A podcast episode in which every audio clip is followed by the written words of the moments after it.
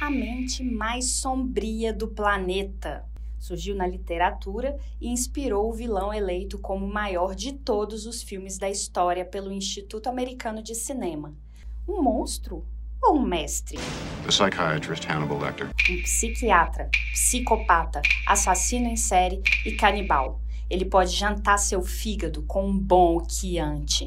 Você gosta de vinho italiano? Eu sou a Carol Assunção, uma bela horizontina candangue em Brasília, e este é o Trem da Maldade.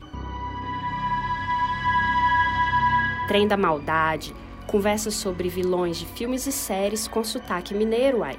A cada 15 dias, numa sexta-feira, análise de um personagem com um tema diferente para entender o mal. Esta podcasteira do Cerrado que vos fala já foi ouvida em quatro países e oito estados brasileiros. Muito obrigada, gente! Se você está chegando agora, escuta os episódios anteriores. No primeiro, eu explico a minha pesquisa sobre vilões de filmes e séries.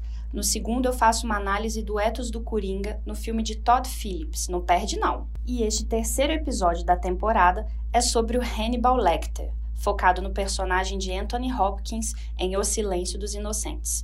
Este filme foi lançado em 1991 e dirigido por Jonathan Demme. Ele serve como ponto de partida para a gente discutir canibalismo, antropofagia e o feitiço sedutor desse psicopata na ficção. Fica aí! Quero dedicar essa análise aos ouvintes André Luiz de Oliveira e Rafael Macedo, que pediram o ingresso do Hannibal neste vagão do trem da maldade. Beijão, meninos! Vamos lá então? Stephen King classificou o Dr. Lecter como o maior monstro fictício contemporâneo. O médico assassino canibal desperta tanto interesse que a pesquisa sobre ele no Google gera quase 7 milhões de resultados. Nos meus estudos, encontrei trabalhos científicos nas mais diversas áreas: medicina, psicanálise, história, literatura, linguística e mídia. E não tem como falar desse lendário personagem no cinema sem antes entender algumas coisas sobre o contexto literário de onde ele veio. Hannibal foi criado por Thomas Harris, um jornalista norte-americano nascido no mês de abril no estado do Tennessee. Isso mesmo, ele é ariano, famoso Satanares, que nem eu. Harris escreveu uma série de romances sobre crimes. Ele foi inspirado pela cobertura jornalística de casos policiais no México e nos Estados Unidos.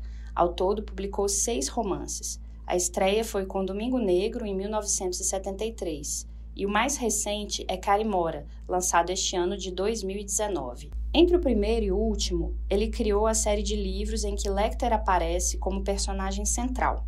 Dragão Vermelho, em 1981, O Silêncio dos Inocentes, em 1988, Hannibal, em 1999, e Hannibal A Origem do Mal, em 2006. Filho de fazendeiros, Harris é bastante reservado.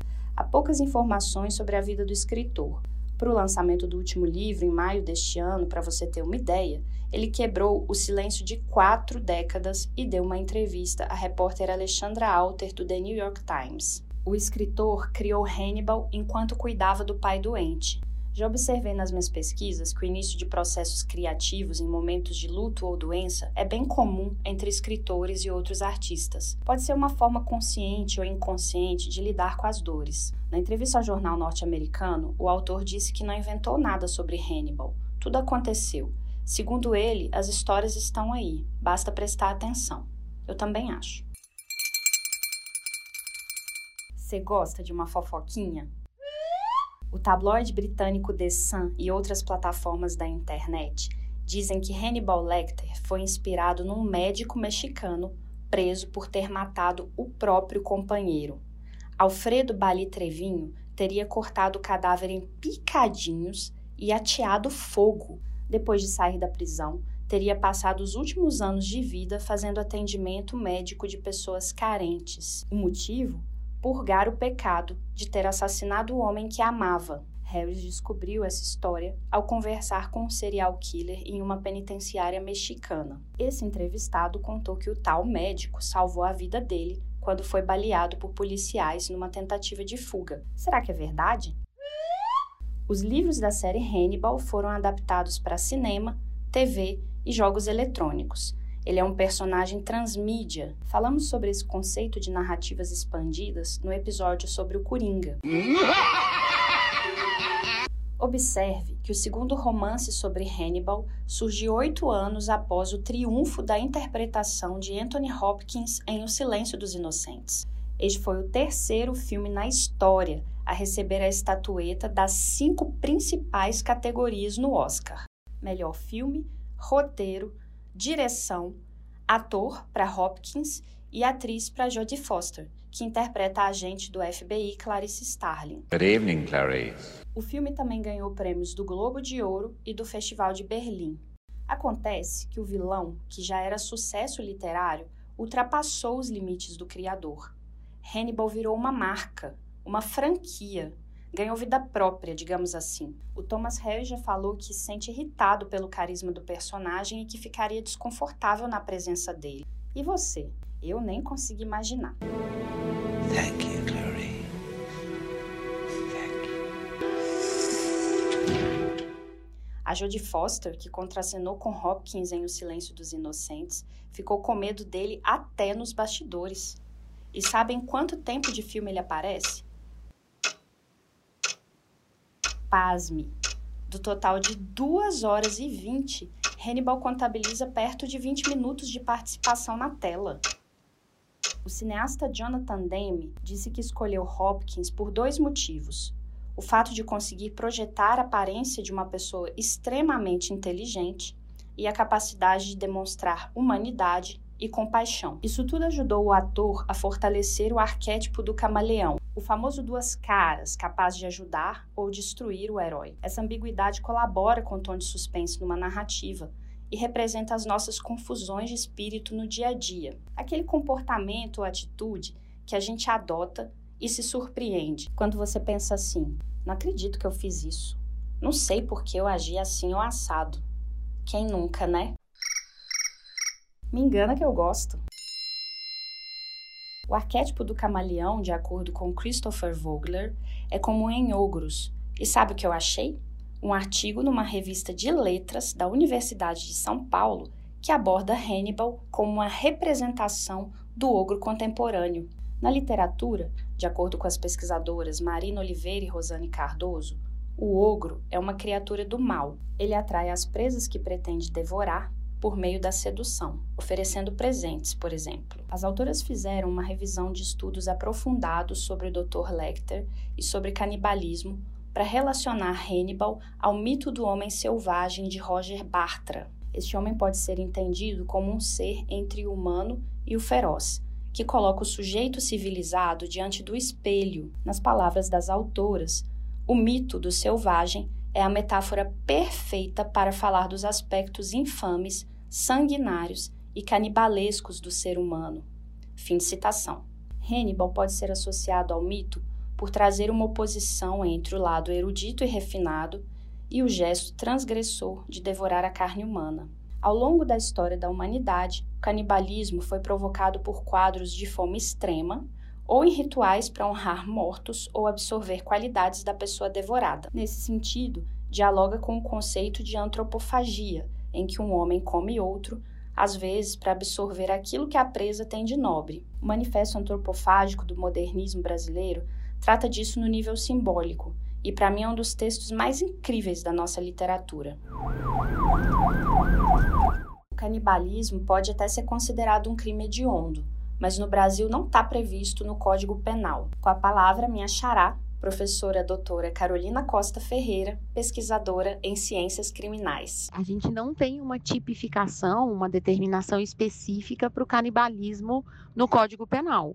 Mas sim, se uma pessoa matar a outra para comer, ela vai ser é, processada e provavelmente condenada por homicídio qualificado, por motivo fútil e, e o fato de comer o, o corpo morto pode configurar é, vilipêndio aos mortos, vilipêndio a cadáver, porque você viola a honra do corpo morto, impedindo eventualmente uma cerimônia.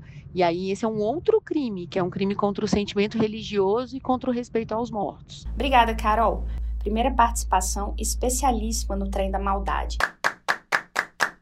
pena para homicídio qualificado varia de 12 a 30 anos de prisão, artigo 121, parágrafo 2 do Código Penal, e por crime de vilipêndio a cadáver, de 1 a 3 anos e multa, artigo 212 do Código Penal. Um outro artigo publicado em revista da Associação de Psiquiatria do Rio Grande do Sul discute o imaginário em torno da figura do psiquiatra no cinema. Maria Teresa Bonilha, Jair Mari e Francisco Quirino analisam Hannibal Lecter e mais 16 personagens. Hannibal é um contestador da sociedade, e nisso se apoia no arquétipo do pícaro, o outsider já discutido no episódio sobre o Coringa, lembra?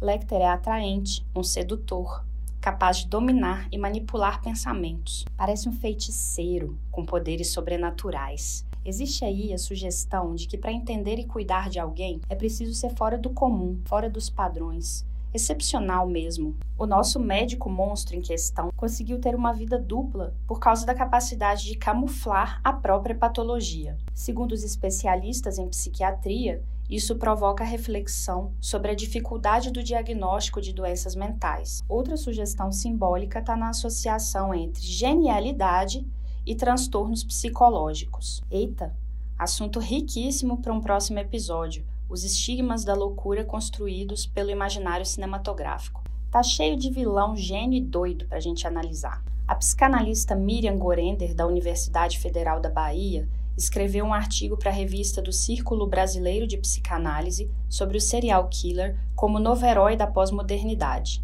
A pesquisadora observa as características animais de Lecter como o olfato aguçado, o silêncio e a agilidade de um predador. Lembra que eu falei do apreço do Thomas Harris pela natureza? Olha aí, a autora também identifica relações entre Hannibal e o Minotauro. Abre aspas. Uma besta odiosa que caça os jovens, tem poderes super-humanos e apenas pode ser localizada e morta por um herói excepcional. O Minotauro é um monstro assassino que representa um mundo onde reinam o caos e a escuridão. Fecha aspas. Achei isso impressionante, tudo a ver. O calabouço por onde Clarice Starling anda para chegar à cela de Lecter remete ao labirinto. Um lugar perigoso, cheio de caminhos. Tipo aquela música Hotel California. Você pode entrar quando quiser, mas nunca vai poder sair. Ai meu Deus, agora vamos ter que fazer um episódio sobre vilões e mitologia grega, essa fonte inesgotável de mitos, arquétipos e personagens nas narrativas audiovisuais. Encontrei umas entrevistas com Anthony Hopkins sobre a interpretação lendária que ele deu ao Hannibal. O ator britânico comenta que as pessoas gostam de fantasiar sobre o lado sombrio da vida. As crianças já se divertem ao ouvir histórias sobre o bicho-papão. Na infância, ele mesmo gostava de assistir a filmes obscuros no cinema perto de casa. Hopkins trouxe para a performance o universo literário do escritor norte-americano Edgar Allan Poe, famoso pelas histórias macabras. Para a voz assustadora, pensou numa mistura entre as falas do jornalista Truman Capote e da estrela hollywoodiana Catherine Hepburn. Acho que isso ajudou a dar um aspecto elegante, sedutor e ao mesmo tempo medonho. Yeah. That was good. A roupa branca que ele usa nas principais cenas foi sugestão do ator, com base no medo que ele tem de dentistas, imagina só. E para se preparar melhor, estudou vários casos de assassinos em série e visitou condenados por esse tipo de crime na prisão. Há informações de que ele tentou piscar o mínimo possível para se parecer com um réptil assustador. Você tem medo de cobra? a relação paradoxal com Clarice Starling ajuda a construir o carisma do psicopata. Trata-se daquela linha de espelhamento necessário entre herói, nesse caso heroína, e vilão. O interesse genuíno de Lecter pela vida de Clarice, a maneira como ele parece tentar ajudá-la e a tensão sexual entre os dois, nos fazem pensar. Talvez haja sentimentos dentro daquele coração monstruoso. People will say we're in love. As quebras de expectativas ao longo do filme, com a emoção provocada pelo mistério, podem confundir a gente. Leia a crítica de O Silêncio dos Inocentes feita pelo genial Pablo Vilaça no site Cinema em Cena. Tem também uma entrevista ótima com Jodie Foster no site do Instituto Britânico de Cinema, 26 anos após o lançamento do filme. Costumo deixar as referências na descrição do podcast, confere lá. Por último, é preciso saber o passado de Lecter. No primeiro episódio, falei sobre como os vilões são personagens trágicos.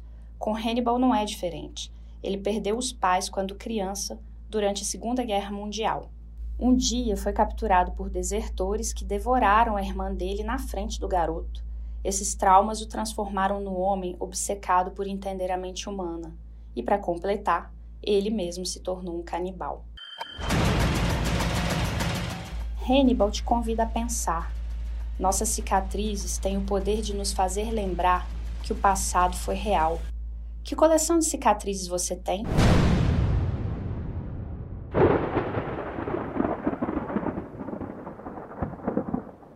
Eu sou a Carol Assunção e esse foi o terceiro episódio do podcast Trem da Maldade. Daqui a 15 dias a gente continua mergulhado em sangue. O último papo do ano é sobre o Conde Drácula e vai ser especial, mas eu não vou te contar por quê. Você quer escolher um personagem ou um tema para os episódios de 2020?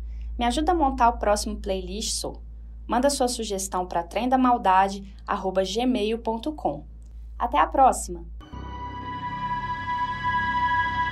Trem da Maldade, conversa sobre vilões de filmes e séries com sotaque mineiro. A cada 15 dias, numa sexta-feira, análise de um personagem com um